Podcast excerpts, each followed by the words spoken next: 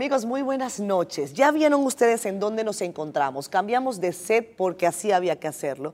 El presidente del Senado, Eduardo Estrella, ha tenido la gentileza de invitarnos a, acá a la Cámara Alta. ¿Cómo está usted? Bienvenida a tu casa. Muchas gracias. A la casa de la democracia. Y bienvenido usted a Siendo Honestos. muchas gracias. Qué bueno conversar y, con y muy usted. complacido estar aquí. Ingeniero, ¿A usted le gusta que lo llamen ingeniero, presidente, Eduardo? Eduardo. Eduardo. Bueno, eh, a mí a veces me cuesta un poco tutear a la gente, sobre todo al aire, pero, pero me gusta eh, que arranquemos eh, por su profesión. Porque apenas uno llega al Senado, lo que uno se consigue en vez de con leyes, no necesariamente porque no se hagan, sino porque ustedes están en otros trabajos también. Es con, con mucho tractor, con, con, mucha piedrecita, con mucho, mucho trabajo, mucho obrero. ¿Qué es lo que está pasando acá, Eduardo? Para los que no vengan normalmente, al Senado? Mira, qué, qué, bueno tu pregunta. Yo diría que aquí lo que está pasando en esa área, parte, un remozamiento físico de la institución. Porque nosotros al llegar entendíamos que para que hubiera productividad, para que el personal se sintiera cómodo, para que hubiera rendimiento en la institución, teníamos obligatoriamente que mejorar muchas áreas físicas. Entonces nos adentramos a eso, desde precisamente este salón aquí del hemiciclo, todo lo que es sonido, iluminación, eh, eh, computadoras, o sea, mejorar el desenvolvimiento de la sesión del área de prensa continua aquí, ampliarla, duplicarla, porque también la pandemia enseñó muchas cosas. Eh, el área para que la, prensa también, los, los, bloques pudieran dar sus ruedas de prensa, en un sitio decente, holgado, y la reparación de baños, ascensores nuevos que que hacían falta a la institución, la construcción de un auditorio adicional, porque los salones de, reuniones por las comisiones viven aquí llenos, repletos, y un comedor también para los empleados y senadores, porque el personal aquí prácticamente todavía el día de hoy come en los escritorios. Entonces entendíamos eso para seguir con otra etapa. Ahora vamos adentrando también en adiestramiento del personal. ¿Y de dónde estamos tomando eso? Bueno, con instituciones también del Estado, Infoté, otras instituciones haciendo acuerdos, pero también pagando algunos cursos, porque también instalamos paneles solares. Ah, qué bueno. Y que eh, vamos a entrar en operación ya, yo creo que esta semana o la próxima, los paneles solares. Y dijimos, bueno, vamos a crear una cuenta, lo que nos ahorremos la energía eléctrica, lo vamos a dedicar a un fondo para capacitación del personal del Senado. Y el personal con eso está muy contento se le han hecho también uniformes, se le ha comprado vehículos para transporte. Entonces, todo eso está ayudando a la labor legislativa, que se ha triplicado. Tú quisiste dejar ese, legado acá. Sí, pero también más que un legado, es una necesidad, claro. es una inversión. Entonces, eh, la labor legislativa aquí de todos los vecinos o sea, se ha triplicado, el horario de trabajo, el horario de comisiones. Así reposa en, en las dos memorias que hemos hecho, comparado con los años anteriores. Entonces se necesitaba ese, ese tipo de condicionamiento para que la gente se sintiera a gusto trabajando y pudiera haber un rendimiento legislativo y poder también recibir a las, a las instituciones que visitan el Senado, a las comisiones, a las visitas guiadas que hacen los estudiantes al Senado de la República, necesitamos darle el, el carácter y el nivel que el Senado de la República se merece y debe tener. que yo le pregunté a, un par de senadores eh, que no son de, del PRM ni de, ni de ningún partido que tenga alianza con el gobierno, al contrario, llamé a dos senadores del PLD. Y yo le digo, mira, voy para allá, como que se mueve. Catherine, yo estoy explotado. Uno ahí trabaja demasiado, fíjate. Y, yo le digo, ¿en serio? Y me dice, nosotros ganamos menos que cualquier secretario. Y yo no me diga, que, ganan poco los senadores. Oye, es que es relación. Lo que pasa es que siempre hay una percepción de la población de que el Congreso es como algo de vago. Porque ven, dicen, no, sesionan un día por semana o dos días por semana. Ahí no se trabaja. No, el trabajo grande es en las comisiones de trabajo y cada senador tiene asignadas siete a nueve comisiones. Eh, para que el que no puede ser miembro de comisiones, según los reglamentos, es el presidente del Senado, pero tiene la labor gerencial y administrativa. Todos los senadores se pasan aquí desde por la mañana hasta la tarde trabajando, pasan de una comisión a otra y asistiendo, porque ese, ese es el trabajo fuerte Y yo a veces digo, no voy a convocar más en la semana para que las comisiones tengan tiempo de, discutir, de recibir los diferentes sectores y de elaborar los informes. Porque sin informe, entonces el pleno, no, las reuniones no tendrían sentido. O sea, lo que, da el, insumo para las sesiones son los trabajos de la comisión. Y con eso también hemos mejorado la, la página del Senado de la República, donde inclusive tú buscas la página, ya nosotros digitalizamos todo el archivo del Senado del año 30. Tú buscas cualquier ley, cualquier información que sirve para las universidades, para la, la, prensa, y ahí está, pero también ahí abrimos una ventanilla que el ciudadano de cualquier parte del país puede opinar sobre una ley, tu opinión cuenta. ¿Y, las leen? Sí, digo, tiene acceso. Tú puedes entrar y buscar cualquier proyecto de ley. Pero tú, te has puesto, Eduardo, a revisar qué piensa la gente de tal o cual proyecto. Sí, van llegando porque llegan directamente a la comisión. digo, apenas eso tiene un mes que ha comenzado. Cada vez la gente lo está conociendo más. Primero escribía para decir qué bueno, te voy a decir, no agrada eso. Yo, yo sé más de las noticias, te voy a decir cómo. Más por los comentarios, de las fotos, de los posts, que por la noticia en sí misma. Sí. Claro, porque ahí es que está el feedback de la gente. Entonces la gente puede entrar. Yo quiero saber de la ley de, ordenamiento territorial. Bueno, tú entras, la, puedes leer entera y tienes así el derecho a tú saber primero en qué cosa el proyecto de ley. Porque a veces hay gente que opina de una ley que no la ha leído. Es cierto. Entonces, bueno, o dice, no, yo no estoy de acuerdo con tal ley. Y yo a veces digo, tal vez tú estás de acuerdo con el 90%, con tres o cuatro artículos. Bueno, sobre esos artículos que tú no estás de acuerdo, mm. opina y manda esa opinión a la comisión. Eso es más mayor cercanía con la población, que es uno de nuestros propósitos. Eh, eh, Eduardo, tú eres un legislador experimentado. Has tenido una carrera tanto en el Senado de la República, has sido secretario de Obras Públicas también, y, a mí me gustaría que habláramos sobre eh, dos temas que parecen estar conectados. Y, es el de tu vocación por la construcción. Se te reconoce en gran medida por el plan de, eh, que, bueno, que creó tantísimas escuelas en la República Dominicana. Y, después porque junto a Milagros Ortiz eh, también llevaste adelante el proyecto de ley de educación un proyecto de ley que incluso ahora está sobre el tapete, se cuestiona, incluso se han tenido que aprobar fondos adicionales para reparación de escuelas, hay gente que dice que el 4% es demasiado, que se está despilfarrando el dinero, y, hay otros que dicen, no, el 4% es necesario, pero hay que usarlo bien. ¿Cuál es tu perspectiva sobre eso? Mira, eh, en la Con tu experiencia. Sí, en la ley yo lo que siempre he creído, y así lo aplico en el Congreso, que en el buen sentido de la palabra, a muchos proyectos de ley hay que buscarle, como dicen, un bajadero, una salida armoniosa. Porque la ley perfecta no existe.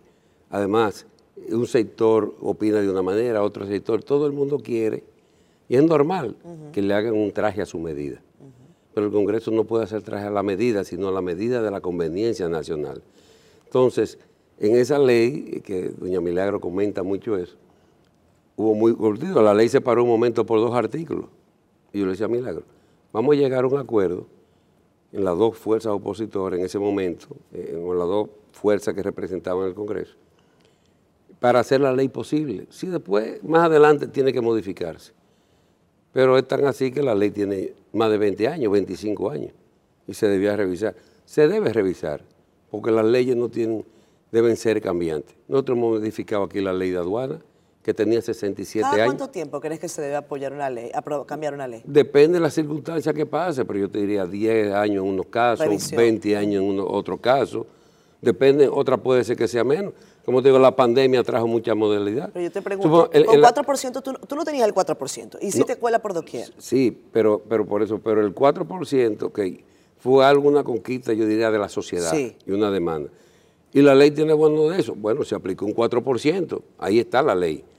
Pero muchas otras cosas. La ley no, la gente no dice que la ley es mala. No. Tal vez la forma como se ha aplicado. Ahora, hay que modificar. Eh, tiene que ser el 4, tiene que ser más. Eh, es problema de, ejecución. de, acción. O sea, eso lo van viendo las necesidades. Debe incluirse dentro de eso el presupuesto de educación superior. Bueno, serían temas a discutir. ¿Sabes lo que dice el ministro de Educación? Que es que el 80% se le va en nóminas. Tú que estás en la parte administrativa, ¿qué hace con eso? Pero es lo que te digo, puede ser un problema de gerencia. Bueno, si él entiende eso, tal vez reduce eso o aquello. Yo mismo no puedo decirte cuál puede ser el porcentaje de la nómina de educación, porque la educación depende mucho del magisterio, de los maestros, del salario. O sea, pero eh, yo lo que creo que eh, la sociedad, el Congreso, tiene que estar dispuesto a aperturar. Y vuelvo y te reitero, yo no creo que una ley que diga totalmente es mala o totalmente es buena. Hay que modificarla, vamos a modificarla. vamos a estar, ahora, te digo, el, teletrabajo se modificó en estos días, se está modificando para la ley de trabajo. ¿De dónde vino? ¿Que la ley era mala antes? No, pero es una realidad que nos dio la pandemia. ¿Tú sabes que no puedo yo modificar? El espacio de los anunciantes. Ah, Tenemos que irnos a una pausa comercial. Muy bien.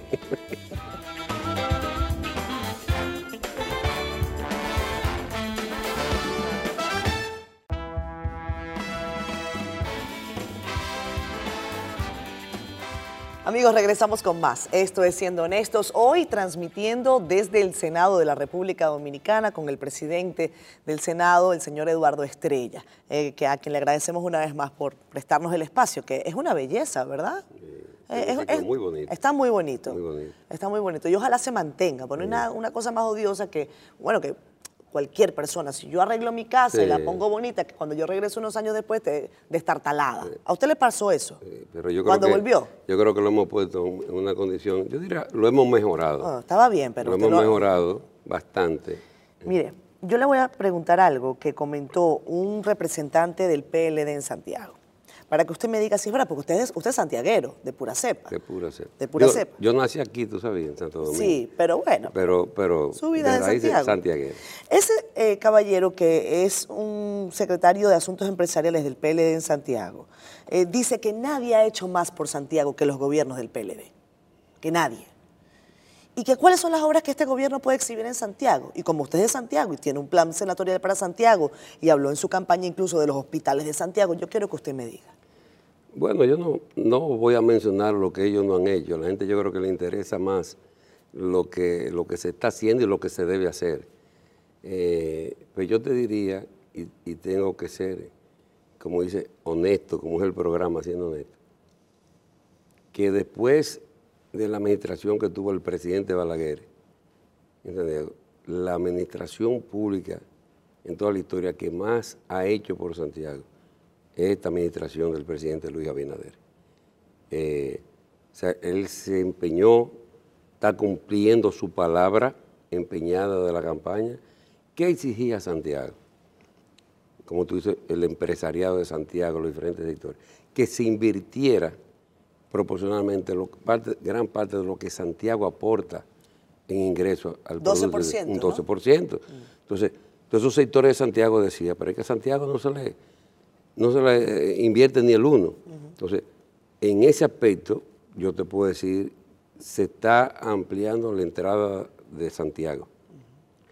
Se está construyendo el monorriel de Santiago, construyéndose el teleférico de Santiago por decirte tres obras, se está saneando la cañada de Gurabo, que es una obra en el aspecto social que va a tener más trascendencia en Santiago. ¿Por qué? Porque va a evitar que llegue al río Yaque el 40% del agua contaminada que está llegando hoy. Yo digo, no se podía hablar del mejoramiento del río Yaque sin empezar a resolver el problema de la cañada de Gurabo y de la cañada de Nivaje, además de otras pero son las dos más importantes. Ahí se está haciendo un saneamiento integral. Se le va a dar vivienda como a mil personas que se van a quitar de ahí. Y se va a mejorar en ciclovías, canchas, áreas recreativas, puertos de policía. O sea, ¿usted está contento con lo que se está haciendo con Seguro, seguro. Uno siempre quisiera que todo se hiciera más, pero también dentro de la posibilidad.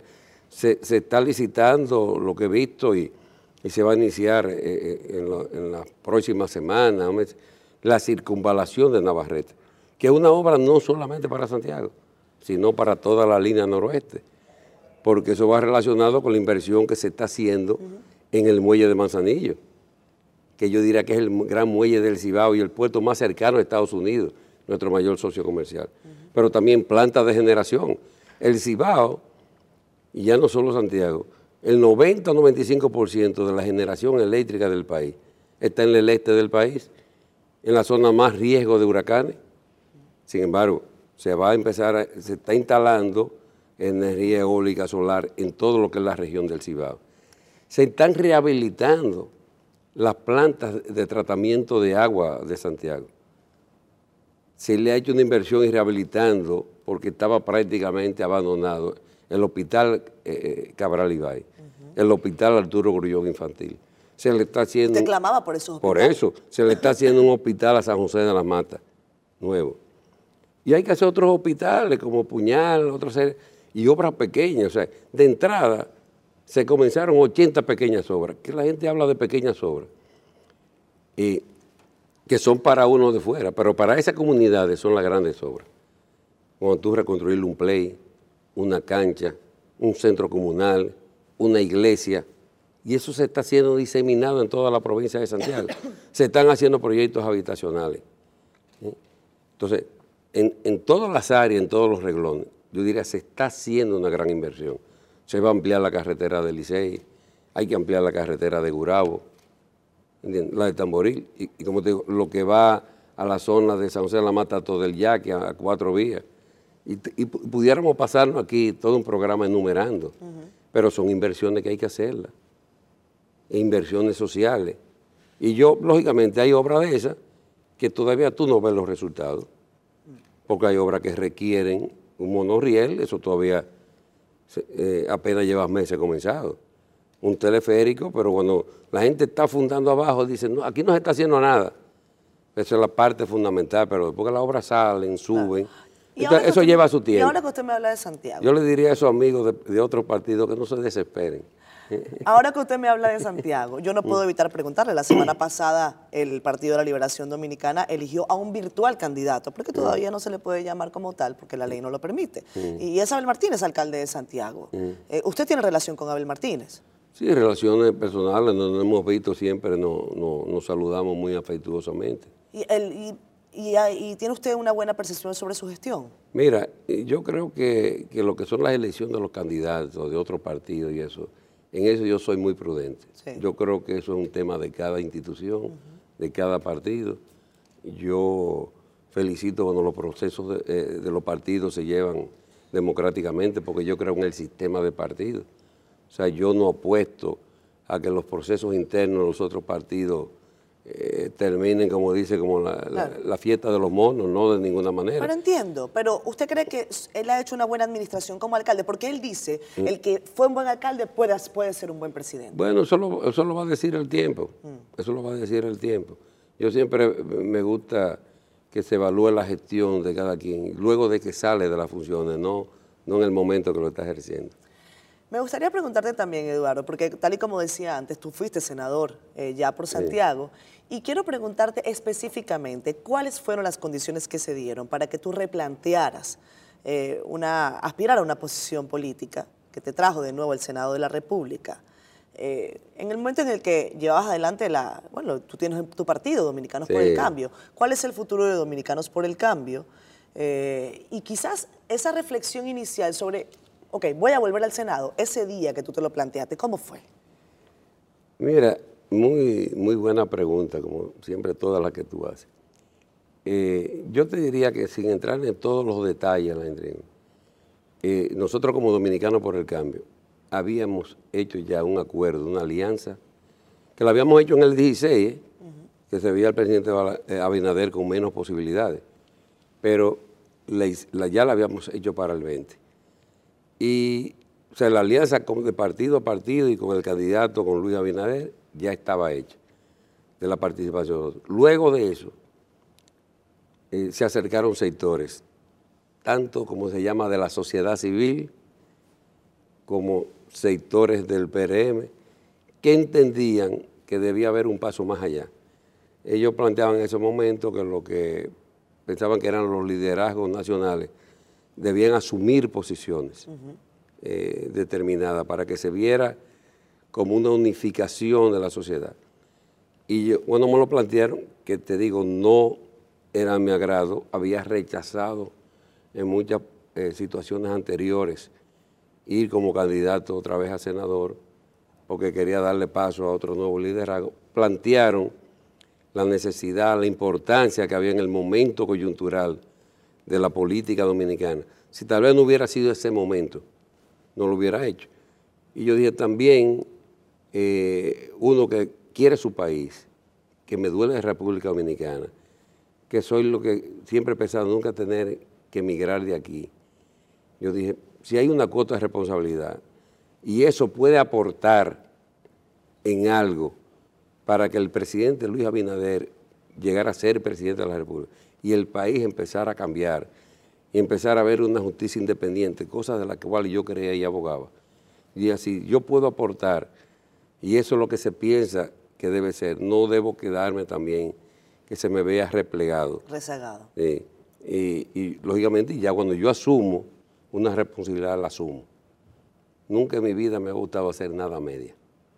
Y entonces de ahí se planteó y surgió esa decisión. Parece que el pacto fue, fue fuerte. Sí, como te digo, fue una alianza que ¿Esa alianza se mantiene? No, se mantiene, se mantiene. ¿Y se mantendrá hasta el final de este gobierno? Sí, desde luego, porque fíjate qué pasa. Las alianzas son coyunturales, son por un, no te puedo decir un tiempo determinado. Ahora, ¿qué fortalece más la alianza? Cuando tú dices lo que el presidente Abinader, con todos los problemas que hay, ha venido haciendo el país. Yo me identifico con eso, yo creo en eso. Porque si yo siempre de la oposición y cuando candidato abogaba porque se invirtiera en Santiago, y él lo está haciendo. Si yo abogaba porque se invirtiera en, Manzanillo y, en la energía eléctrica en el muelle, y él lo está haciendo. Si yo creía en el desarrollo del turismo y de Pedernales, y él lo está haciendo. Si yo abogo a una justicia independiente, y él ha puesto su empeño en eso. Y también racionalizar el gasto en la administración pública ser más cercano a la gente, ¿eh? invertir en puntos puntuales y que haya mayor rendimiento. O sea, si son cosas en las cuales yo me identifico, en la posición sobre la situación haitiana, que lo ha hecho con responsabilidad y que yo me identifico 100%. Entonces tú dices, bueno, si hice una alianza y con quien hizo la alianza, yo entiendo que está cumpliendo con el país y son de las cosas que yo creo pues sería Mequino de parte decir, no, ya yo no, no aliado a Luis Abinader, no. Entonces nosotros tenemos un compromiso, eh, en mi caso como Eduardo Estrella y como Partido Dominicano por el Cambio, acompañar al presidente Abinader mientras esté como presidente de la República. ¿Y si ya no le corresponde estar en la presidencia del Senado? Quizás para la, para la próxima legislatura, ¿eso es una posibilidad? No, no pero que no, yo no, yo no mezclo, o sea, también lo de presidencia del Senado es una cosa coyuntural de un momento, de una circunstancia. Pero yo no creo en los valores y en los principios porque yo tengo una posición. Independientemente de donde yo esté, tú puedes estar seguro que yo voy a, estar siempre al lado de las mejores causas. Y yo creo que las mejores causas en este momento para el país, por la coyuntura que hay, las representa Luis Abinader. Vamos a irnos una pausa. Cuando regresemos vamos a hablar de alianzas, de aquel frente patriótico del que quizás tal vez usted me puede hablar, eh, y que contó, bueno, con la, creo que era el Frente Patriótico, se llamaba, cuando estaba el presidente Balaguer, que estaba Leonel Fernández, y de aquel momento histórico del que yo creo que usted me puede dar algunos detalles. No mucho, pero yo te digo lo que puedo. Alguna cosa, alguna cosa, ya regresamos.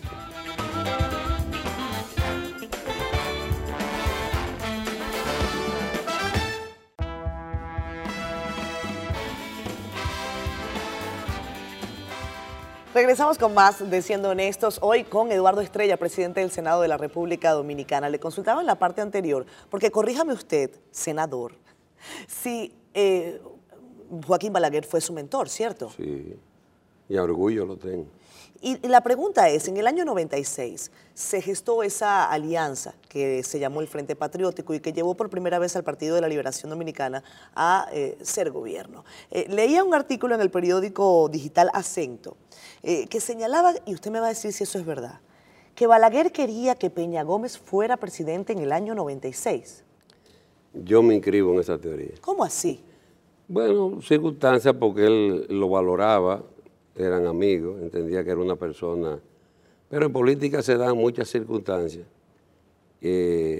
a veces ni siquiera de un lado, sino del otro lado, que influyen en un momento determinado eh, que sea otra la, decisión final. Eh, pero yo sí creo que él en, ese momento hubiera eh, preferido, una opinión, como te digo, ya muy personal de que, de que hubiera sido de esa manera.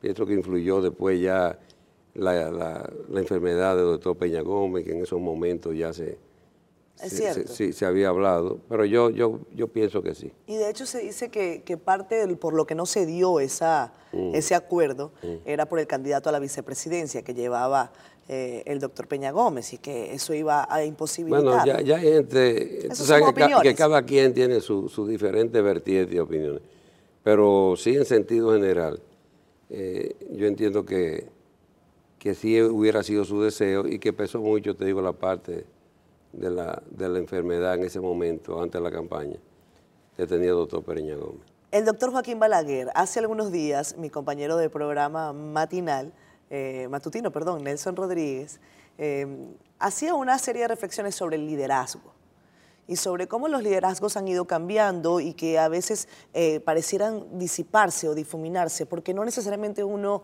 eh, aprecia en la política, no solamente de la República Dominicana, sino hasta mundial, una ausencia de los rasgos que califican, que identifican rápidamente eh, un liderazgo, como los que veníamos acostumbrados. ¿Cómo ve usted el liderazgo en el país y quizás en el mundo? ¿Qué condiciones se necesitan para, para tener un liderazgo en materia política? Mira, como tú dices, la, situación del, no de la República Dominicana, del mundo es cambiante. Ya esos líderes de, los grandes barricadas, los grandes discursos, los tiempos han cambiado. Eh, la comunicación ha cambiado, las redes han cambiado, eh, la juventud, eh, supongo antes la gente leía mucho, la gente ya quiere que le abrevien la, información y la comunicación. Entonces, yo creo que la gente busca mucho en, la persona o en un liderazgo, primero la sinceridad, la, cercanía. O sea, la gente ya, la persona distante, eh, no le agrada mucho, sentirse que, que, cuando habla, como te digo, sea sincero, que te responda, que, te responda, que tenga buena intención, que, sea cercano y que lógicamente eh, conozca o vaya conociendo los problemas del país, que se interese en eso. O sea que la gente dice, no, este tipo está enfocado, eh, eh, eh, está preocupado, trabaja, le dedica tiempo. o sea, por eso cuando la, gente en la política, como le gusta poner tú el vago. Sí, el que no trabaja, no, pero cuando ve una persona dedicada, entregada, con buena intención, conocedor de los problemas, buscando opiniones, y hasta eso, que sepa un momento dado, si toma una medida, corregirla y tener la humildad de corregirla. Yo creo que eso, eso antes tal vez decía, no, un líder no puede, no puede equivocarse, no, es humano. Pero no luce errático a veces. Como la, como la gente piensa a veces. Pero no se luce errático. como la gente a veces piensa que los políticos, eh, como que yo te dicen, cuando tú le dices a una gente, yo como tal cosa, y, te, y tú comes eso.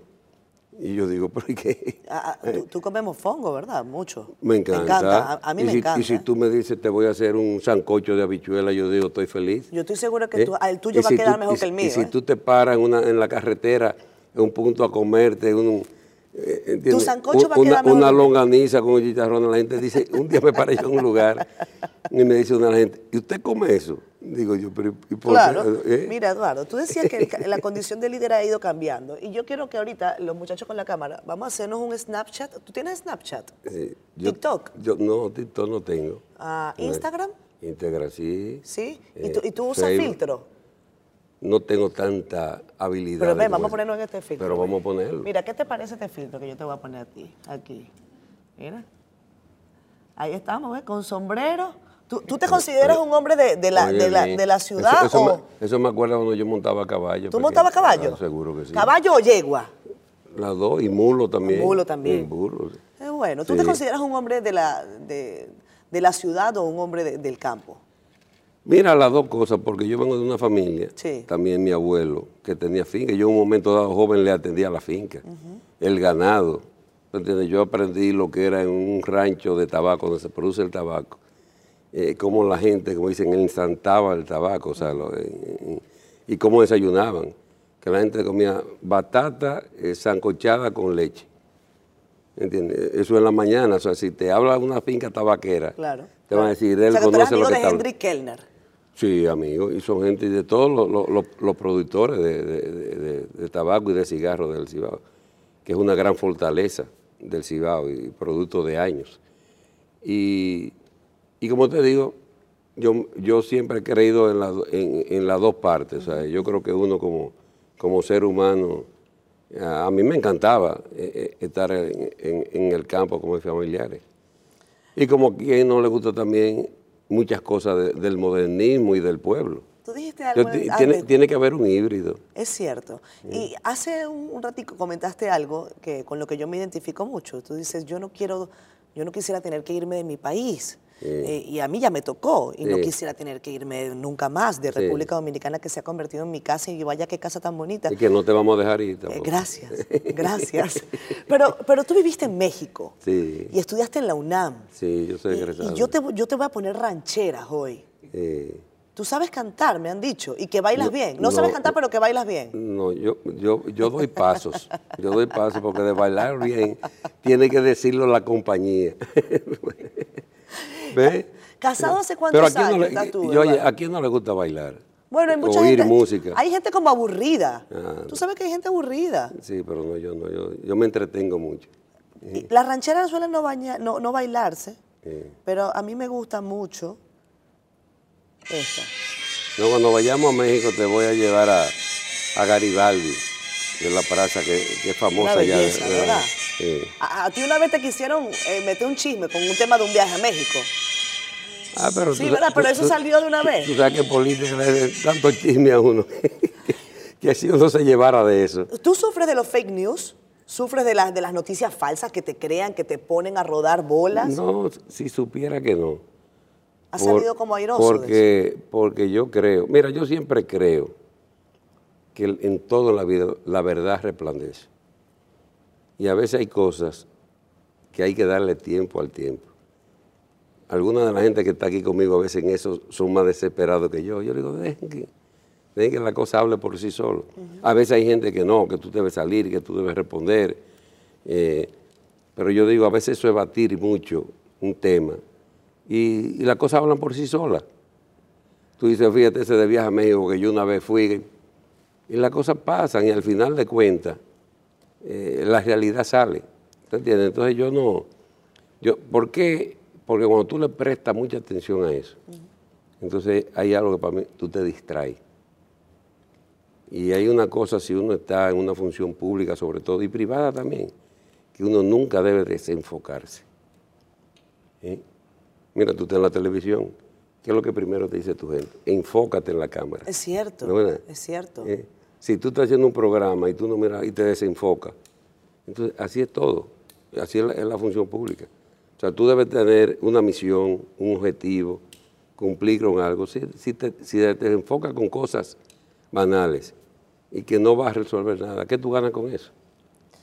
Tú me has dicho fuera del aire que a ti no te gustan los conflictos, eh, que no eres un hombre de, de conflictos y que prefieres tener una, una relación cordial Sí. eh, con mucha gente. ¿Cómo van las cosas aquí con todos estos compañeros? Que la mayoría son hombres, cosa que me parece a mí odiosísima. Pero las mujeres que hay cuatro valen, como yo digo, por muchos son. Ah. Yo, quisiera que fueran más, Sí, igual. y, y yo también. Y creo que sí. Y, y hacia ese proceso vamos. Eso es parte de, la cambiante de la política. Pero ¿cómo van las cosas Pero con yo los diría que, no, que bien. ¿Por qué? Hubo algunos ruidos, Eduardo, Porque, ¿eh? porque hay algo que para tú eso yo lo copié de México, de Benito Juárez, que decía el respeto al derecho ajeno Es la paz. La paz. ¿Entiendes? Y yo uso mucho una expresión de amor y paz. Entonces, yo trato de llevarme bien con todo el mundo, de entender al otro, de la oposición que yo digo. Ese es tu papel. Tú tienes que hacer oposición. Ahora, yo lo que quiero, siempre quiero la oposición o los temas con altura. O sea, tú para que tu opinión pese más, no tienes que ofender a nadie ni insultar a nadie, en lo personal. Cuando yo en política, nunca he hablado de la familia de ningún político, ni pienso hacerlo. ¿Tú ves? Porque no hay que marcar la causa. Todos los temas, a veces, como alguna gente dice, no, es, no tiene la razón el que hable más duro, sino el que hable con más peso o diga la verdad. Entonces, por eso yo aquí te puedo decir, en el aspecto personal, llevo excelente relación con todas las senadoras y los senadores. O sea que los conflictos que se han Y fíjate, podido presentar Y respeto son- mucho el, ti- el- el- el espacio de cada quien, los turnos. Una de las cosas bien que hicimos aquí en la modernización, aparte del voto automatizado, es precisamente que la- en toda la pantalla aparece el tiempo. Cada senador, a un vocero le toca 15 minutos, a los otros 10 minutos. no se pase. Ellos mismos ven su tiempo. Claro. Y ellos dicen, ellos a veces dicen mismo, ya tengo que cortar porque estoy terminando el tiempo. Y, y- y respetan el tiempo del otro, y qué bueno. Pero no imponer y que no dar turno. O sea, ya yo en la pantalla tengo los turnos, yo los voy dando según me lo van pidiendo. Sí, bueno, pero en política pura. No. Hay algunos compañeros senadores que querían ser presidentes de, de la Cámara Alta en, en su, en Pero- su sano ejercicio. Pero ¿no? eso es normal. Preocúpate si nadie aspirar. Ahí uno se preocupara. Yo creo que la política toda la vida es aspiración. ¿Eh? Tú en la comunicación has llegado lejos y sigue llegando. Y yo espero que siga llegando más lejos. Pero cada día tú tienes más aspiración. Tú cada día te levantas con una idea nueva o que quieres hacer algo nuevo, un proyecto nuevo. Hay que preocuparse el día que no fuera así. ¿Y cuáles son las suyas? La mía, seguirle sirviendo al país. Seguirle sirviendo al país. ¿Desde aquí o desde cualquier Eh, sitio? Desde cualquier lugar. Y ser, y ser para los que me rodean, no defraudarlo. Primero los más cercanos, los amigos, la gente de mi partido, pero también el pueblo en general. Cada día yo creo que lo que hay que cumplir con su deber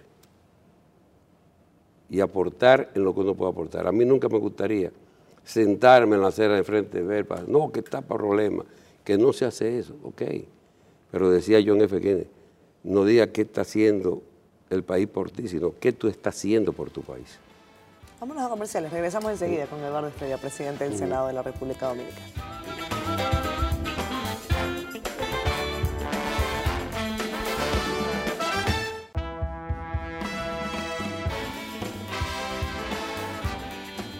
Regresamos amigos. Esta es la última parte de este programa, siendo honestos, con Eduardo Estrella, presidente del Senado. Nos quedan pocos minutos, eh, senadora. De este programa, De porque este yo espero que hagamos otro No, pues podemos hacer otro. ¿Usted sabe cómo?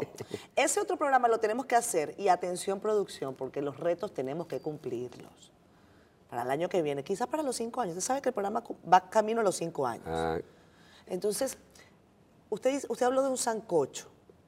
sí, sancocho. Y yo digo que su sancocho seguro es mejor que el mío, porque yo no sé cocinar. Que tú no sabes cocinar. Bueno, más o menos, pero sancocho no me, no, lo, no lo me que sale pasa es que aquí dicen que la necesidad ca- tiene cara de hereje. Y como yo era estudiante fuera del país, había que aprender eh, sí o sí. Entonces, ¿Y, y aprendió usted eh, cuando era estudiante a hacer eh, tacos mexicanos o enchiladas? no, taco, no, me gusta comerlo mucho, pero no tengo tanta habilidad. Eh, pero ah- sí aprendí a cocinar. La gente no cree que cuando yo me casé yo fui que enseñé a cocinar a la esposa mía. Ah, sí. Arely se llama su sí. esposa. Pero ya lo oiga, me, me ha sacado ventaja, pero por mucho. ¿Cuántos años tiene usted casado? Bueno, yo perdiendo la cuenta debemos tener como 37. 37 años. 37 ¿Y años. cuál es la clave? La clave. Bueno, la clave es suya. Lo que yo te decía, amor y paz. Co- como, como Benito Juárez. Sí, amor y paz. El respeto al derecho al otro. ajeno, sí. En la pausa comercial hablábamos, eh, presidente, sobre, sobre el estado del gobierno. El, gobierno del presidente Abinader está, bueno, camino a, su tercer año, ya en proceso de su tercer año, y, hay algunas, eh, bueno, inquietudes de, de la población que ve, eh, bueno, nos avecinamos hacia un proceso electoral, algunas cosas están en camino, otras parecieran estar detenidas. Hay procesos legislativos que también lucen un poco adormitados y yo quiero que usted me, diga, me ayude a entender por qué. Por ejemplo, recuerdo que uno de los primeros funcionarios que entrevistamos en Siendo Honestos del nuevo gobierno fue Carlos Pimentel, director de compras y contrataciones, y él hablaba de una modificación de la ley de compras. Usted fue secretario de Obras Públicas y, y sabe lo importante que es el tema de las compras, de las contrataciones desde el Estado, cuántos intereses se mueven allí y, y cómo una mala gestión allí puede hacer parecer todo detenido. Hablemos de, de esa perspectiva. ¿Qué es lo que está pasando? No, lo que sucede es que también en el Congreso, y tú dentro de eso tienes que dar prioridades.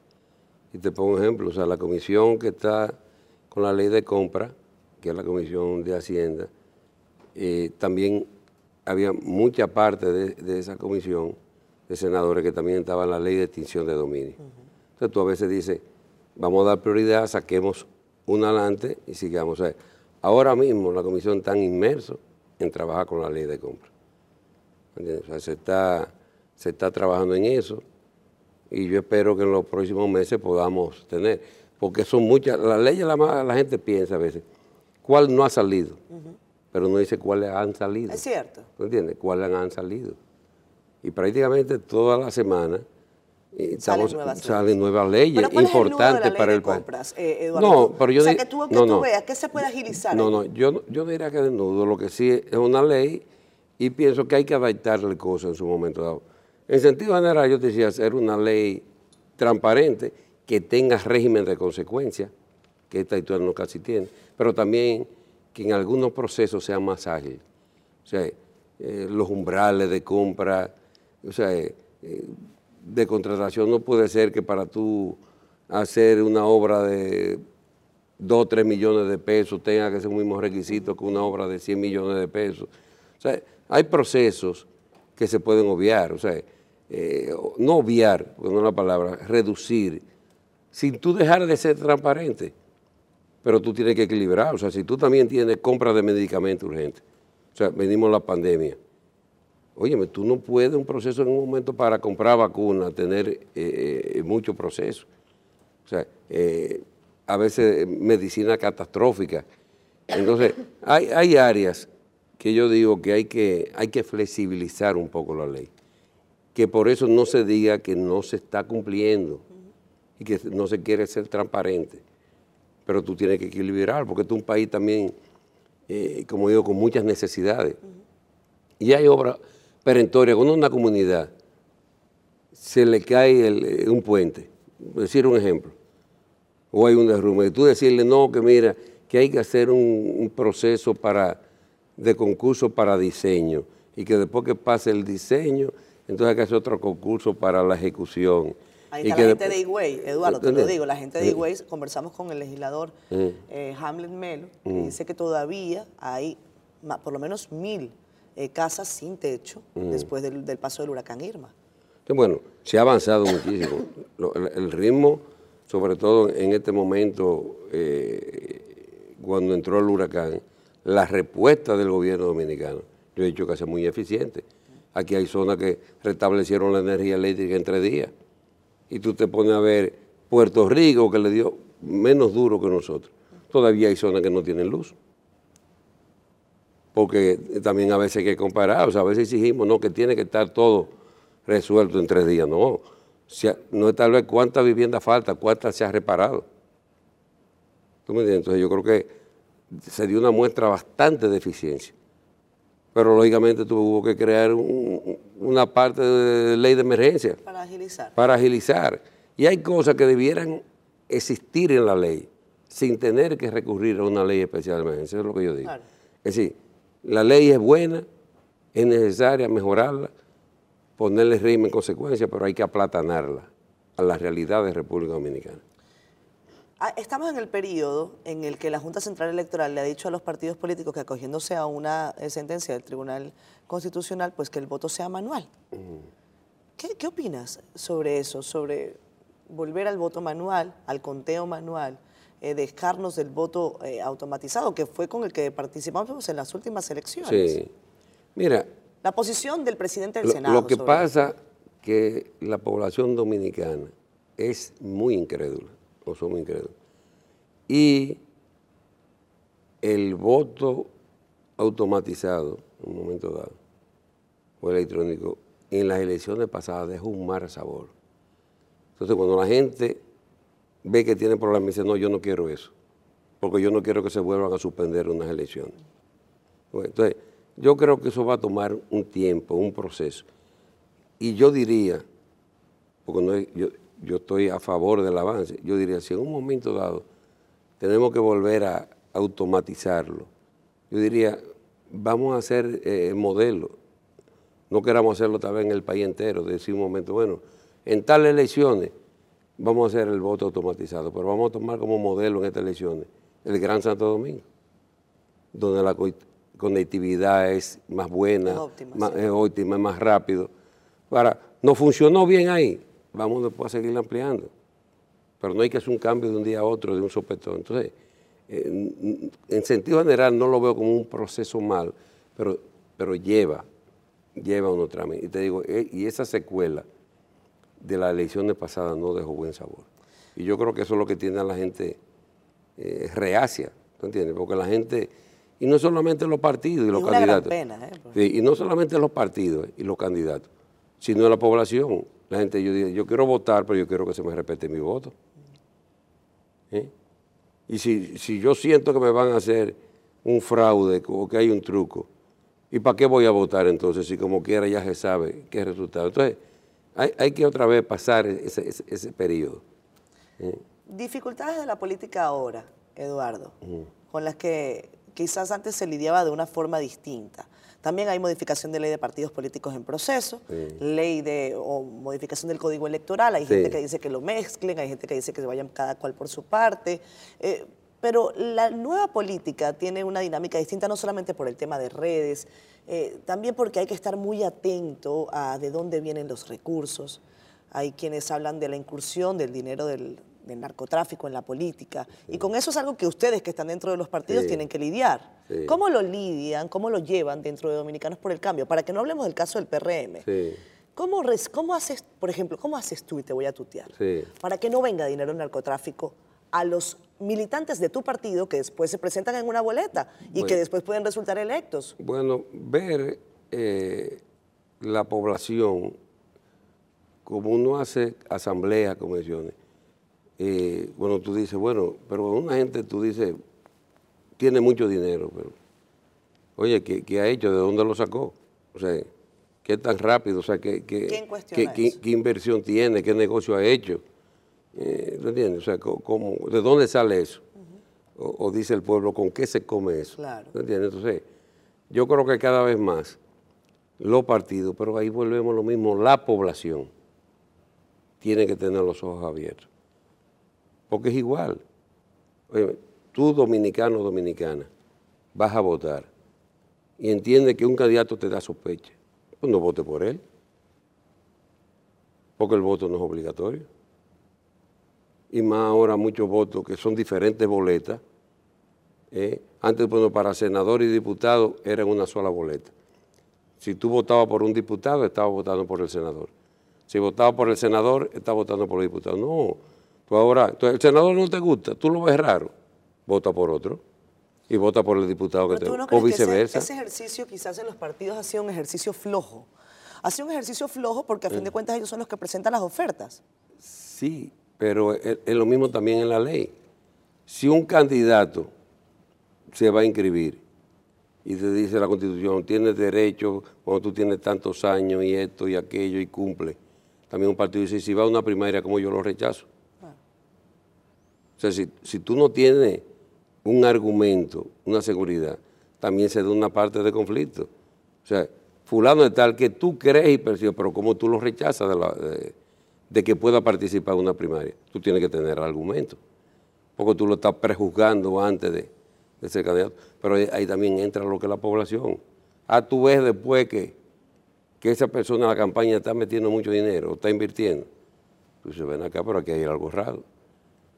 Igual si son varios diputados en una circunscripción, pues la misma población diría, no, yo voto por este, que lo veo que es una persona más correcta, más seria y que tiene mejor propuesta. Pero tú has dicho una cosa, dice, los dominicanos son incrédulos hablando de elecciones, pero Sí. yo te digo lo contrario, los dominicanos son tan crédulos que creen en mantequilla. Bueno, eso, eso es parte, eso es parte del nivel educacional de la población, de que tenemos mucha gente sana, tan sana que llega a la ingenuidad y al desconocimiento. Entonces, ese tipo de gente se aprovecha de esas circunstancias, porque te, fíjate, no hacen los préstamos en los estudiantes de, de- de la universidad. Eh, Van a una zona donde la gente se puede más fácil dejar convencer y engañar. Entonces, por eso también tenemos que seguir mejorando nuestra educación, formando a la gente. Yo creo mucho en eso. Yo creo que, eh, eh, que nosotros deberíamos salir de aquí a jugarnos una partidita de dominó. Yo creo que sí. Tú eres bueno jugando Y dominó. me dicen que tú juegas muy bien, que me- en Venezuela Yo se pongo, juega. yo pongo pieza nada más. Así también soy yo, yo pongo yo ficha. pongo- pongo ficha. Yo, yo pongo ficha. Y, y, Pero, pero eso entretiene. y cualquier cosa cantamos capicúa. Sí, y, y eso, y eso entretiene mucho. Eh, Eduardo, ¿nos eh, vamos con entre- ranchera? ¿Eh? ¿Te gustaría que nos fuéramos con ranchera o con qué música te gusta despedir? Mira, Oye. un domingo a las 11 de la noche, que es cuando nosotros transmitimos este programa. Bueno, hay mucha gente que ahora está bailando, otro está Dice descansando. tú, depende. en los colmados están llenos, Por llenos. eso, esos colmadones, entonces la gente le gusta bailar de todo. ¿Y qué te gusta a ti bailar un domingo a las 11 de la noche? Bailar con una buena compañía, Sí. un buen merengue. Sí. ¿Y por qué no? Si la cosa va entrando un buen bolero. ¿Un bolero también? Y la salsa me encanta. ¿Te fíjate, gusta la sí, salsa? Oye, qué bien. Me encanta Mira, yo bailar poniendo salsa. la ranchera, me han mira, a mí me están haciendo señas que tú bailas bien. No, no, la, la, sal- la- la ranchera es buena para oírla. Claro, no, ¿Tú no, pero que con la salsa tú la bailas bien, bien, bien. Uno da pasito. Pero lo importante es con quién uno baile, entonces, porque la compañía, la compañía es importante. Doña Areli nos está viendo en su casa. Sí. Y, y ella debe, ella debe, debe eh, decir, eh, como el- eso se llama fast checking, o fact checking en, en periodismo. Es sí, sí, sí. Pero ella, e- ella va a decir algo. Dice, el problema es a ella le gusta la salsa, pero ella dice que la salsa no la baila bien. Ah, no. Sí, pero entonces, eh, en el fondo, como todo el mundo no le gusta que yo baile la salsa con otra, tú Mire. Entonces ahí hay un problema. Y en política, ¿cuál es, y en, en política, ¿cuál es la mejor música? Porque casi siempre a mí me gusta que bailen cha-cha-cha. En política. Sí, es como cha-cha-cha. Sí, ya- Cha-cha-cha. En, en- en política hay que eh, bailar lo que uno se sienta más cómodo. Exacto. Más rendimiento, sí. Pero si es por usted, es bailar en paz. Bailar en paz. Pues nos vamos en paz. Váyate en paz. Vayan en paz. Esto- Vayan en Esto paz. parece casi una misa. Una misa. Vayan Vayan, en paz. en paz. Chao, chao. Hasta el próximo domingo. Muchísimas gracias. Gracias. Muchísimas gracias. Que Dios te bendiga. siempre. Amén. Y esta es tu Bye, casa, ¿eh? Muchísimas gracias. Y este es su programa también. Hasta el próximo domingo. Gracias a ustedes por habernos acompañado. Recuerden votar. Ey, ey, no se me vayan. Voten en el honestómetro. Aquí en la cajita, voten. Muy honesto o poco honesto. No yo, el presidente del Senado. Bye, bye.